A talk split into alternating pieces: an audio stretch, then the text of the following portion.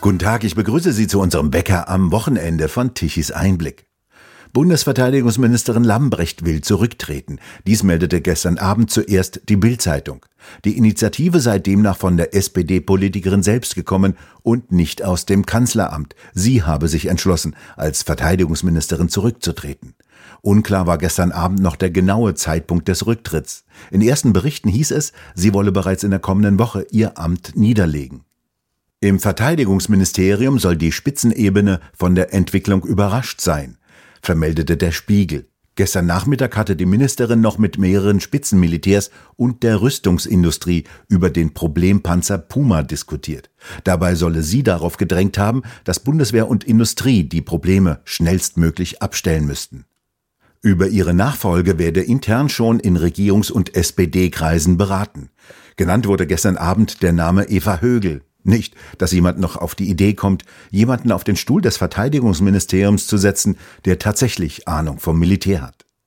Lambrecht selbst steht seit Monaten wegen beispielloser Fehlleistungen in der Kritik. Zuletzt zog sie Zorn auf sich, nachdem sie zu Silvester ein Video inmitten der Silvesterböllerei aufnahm und sich darüber freute, dass der Krieg ihr so wertvolle Kontakte beschert habe. Als vor einem Jahr rund 200.000 russische Soldaten vor den Grenzen der Ukraine aufmarschierten, verkündete Lambrecht stolz die Lieferung von 5000 Helmen an die Ukrainer. Für Aufregung sorgte ein Foto ihres Sohnes in einem Hubschrauber der Bundeswehr auf einem Flug auf die Nordseeinsel Sylt zu einem kurzen Osterurlaub.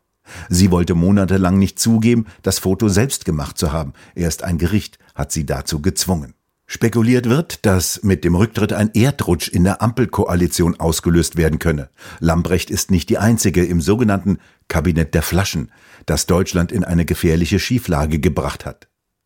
Der Bundeswehr beispielsweise werde eine Zeitenwende verordnet, schreibt Roland Tichy in der neuesten Ausgabe von Tichys Einblick, damit die Bundeswehr so hilflos bleibe, wie sie ist. Und weiter?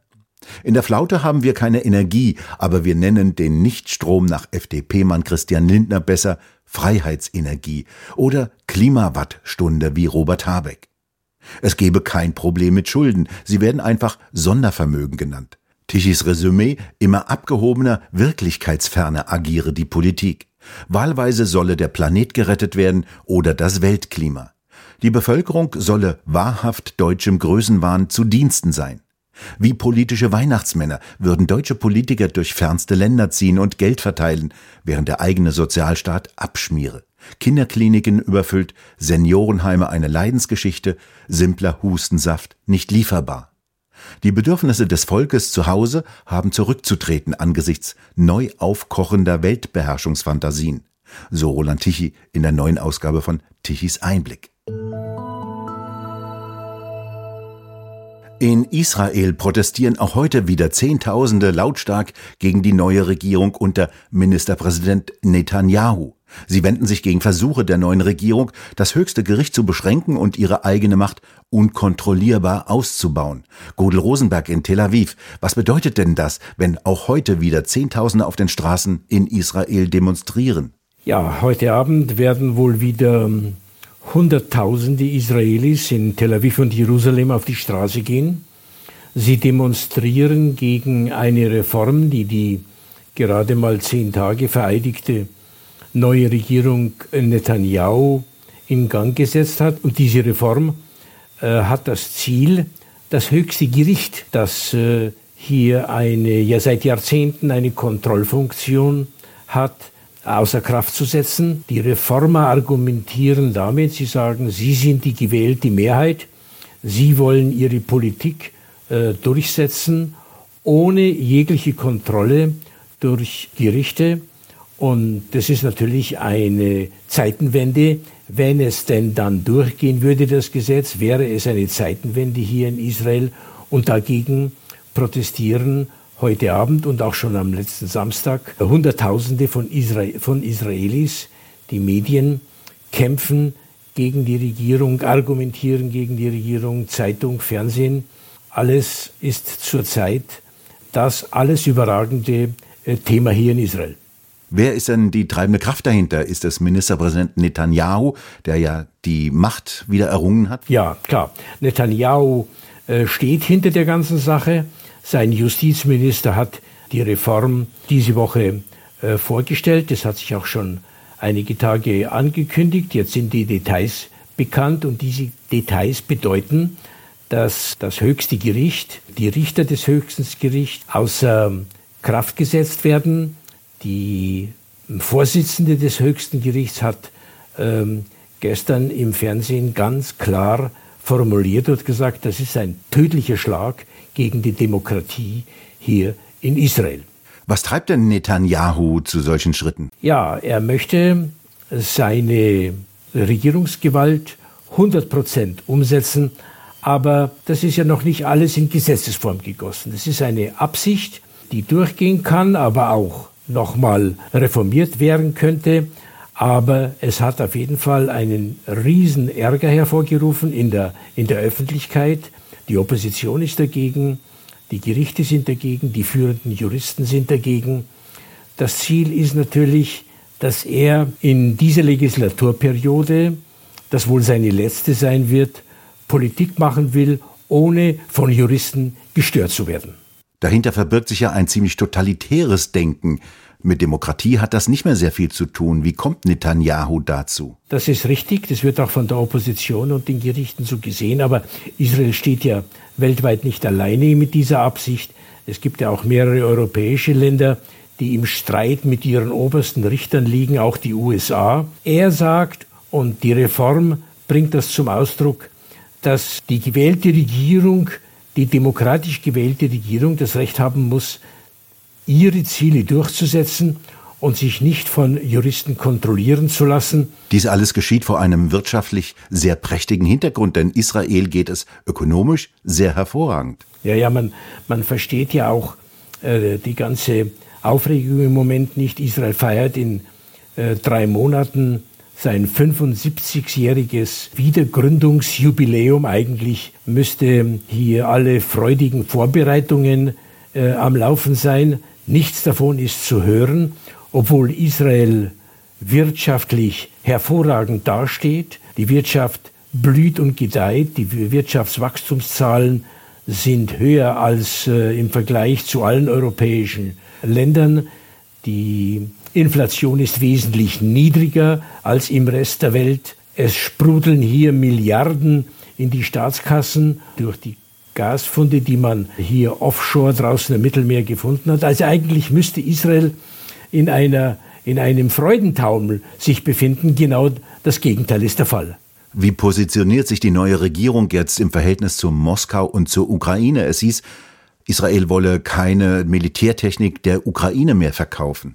Ja, es, da gibt es in den letzten Wochen immer wieder ein, ein Hin und Her. Die neuesten Meldungen sind, dass Israel doch an die Ukraine Antidrohnentechnologie äh, liefern will. Aber Israel befindet sich in einer Zwickmühle, denn Israel muss mit Moskau auskommen, denn wir haben hier im Norden in Syrien eine Front, von der aus Israel bedroht wird. Und Israel bekämpft die verschiedenen terroristischen Gruppen, die von Syrien aus äh, aktiv sind. Und dafür braucht sie die Zustimmung äh, Moskaus, denn Moskau ist ja in Syrien mit zigtausenden von Soldaten dort anwesend. Und äh, da braucht es äh, eine Abstimmung zwischen Jerusalem und Moskau, damit diese Front nicht für Israel gefährlich wird. Es sind ja erstaunliche Vorgänge. Hier in Deutschland sehen wir, dass demokratische Wahlen nicht unbedingt mehr die schlauesten Köpfe an die Spitze spülen. Wenn wir uns das politische Personal anschauen, ist das ja ziemlich erschreckend. Eine Opposition soll hier mit allen Mitteln niedergebügelt werden der Staatsapparat unter Kontrolle geworfen werden.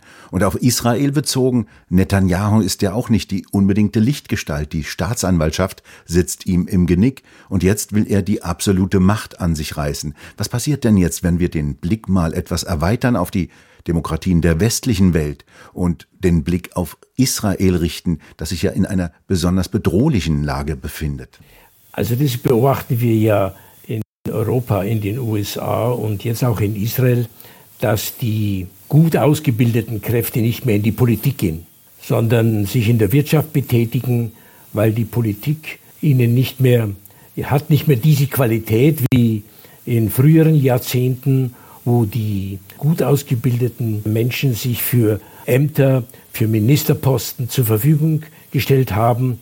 Und da ist jetzt ein Vakuum entstanden und in dieses Vakuum ist jetzt die zweite und dritte Riege hineingestoßen.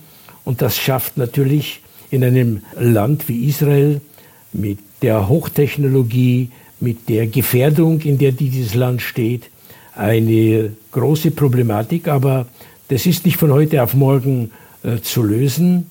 Wir müssen, und nicht nur in Israel, sondern in der gesamten westlichen Welt, muss wieder dafür gesorgt werden, dass die gut ausgebildeten Köpfe sich für die Politik interessieren und für die Zukunft ihrer Länder, und das gilt für Deutschland, für Europa, genauso wie für Israel, sich interessieren und dafür einsetzen. Heute also protestieren wieder Zehntausende von Israelis auf den Straßen. Welche innenpolitischen Folgen werden denn diese Demonstrationen haben? Ja, wir hoffen, dass die Demonstrationen, die letzte Woche losgegangen sind, heute Abend fortgesetzt werden und sicherlich die nächsten Wochen ähm, anhalten werden, dass diese Demonstrationen dazu führen, dass Netanyahu und die Regierung versteht, dass diese Reform, so wie sie jetzt geplant ist, von der Bevölkerung abgelehnt wird und vielleicht eine Reform der Reform in absehbarer Zeit durchgeführt wird, so dass alle Seiten wieder wie in der Vergangenheit mh, zufrieden sind mit den Kontrollmöglichkeiten, die eine Regierung in einer Demokratie haben sollte. Also können wir feststellen, in Israel gehen die Menschen auf die Straßen gegen eine Politik, die sich gegen ihre Interessen richtet, während zum Beispiel hier in Deutschland eine Energieversorgung abgewirkt wird und niemand protestiert dagegen. Ja, die, die Tatsache, dass in Israel demonstriert wird äh, und Hunderttausende auf die Straße gehen, ist ja auch ein Zeichen dafür, dass die Demokratie noch funktioniert. Es ist noch alles erträglich. Die Demokratie in Israel funktioniert. Das ist an den Demonstrationen und auch an den Medienreaktionen abzulesen. Und vielleicht kann sich da Deutschland von Israel noch äh, etwas abschauen. Gudel Rosenberg, vielen Dank für das Gespräch nach Israel. Danke auch. Gestatten Sie jetzt noch einen Werbehinweis. Die mittelständig geprägte deutsche Industrie ist in freiem Fall. Bedroht sind Arbeitsplätze und Wohlstand für alle. Die Ursache Inflation und Energiekrise. Dazu veranstalten die gemeinnützige Akademie Bergstraße in Seeheim-Jugenheim und die Initiative Rettet unsere Industrie eine Tagung. Mit dabei Professor Werner Patzelt, Dietmar Grosser, Professor Fritz Fahrenhold, Maike Schellenberger, Professor Thomas Koch, Dr. Hans-Bernd Pilkan, Professor Thomas Mayer und Roland Tichy. Wann? Am 19. Januar 2023 in Hamburg. Die Veranstaltung selbst ist bereits ausgebucht. Sie können über einen Livestream daran teilnehmen, hier auf der Internetseite von Tichys Einblick. Also rettet unsere Industrie am 19. Januar im Livestream aus dem Grand Elysée in Hamburg. Näheres unter der Internetadresse rettet-unsere-industrie.de. Wir bedanken uns fürs Zuhören. Schön wäre es, wenn Sie uns weiterempfehlen. Weitere aktuelle Nachrichten lesen Sie regelmäßig auf der Webseite tichiseinblick.de und wir hören uns morgen wieder, wenn Sie mögen.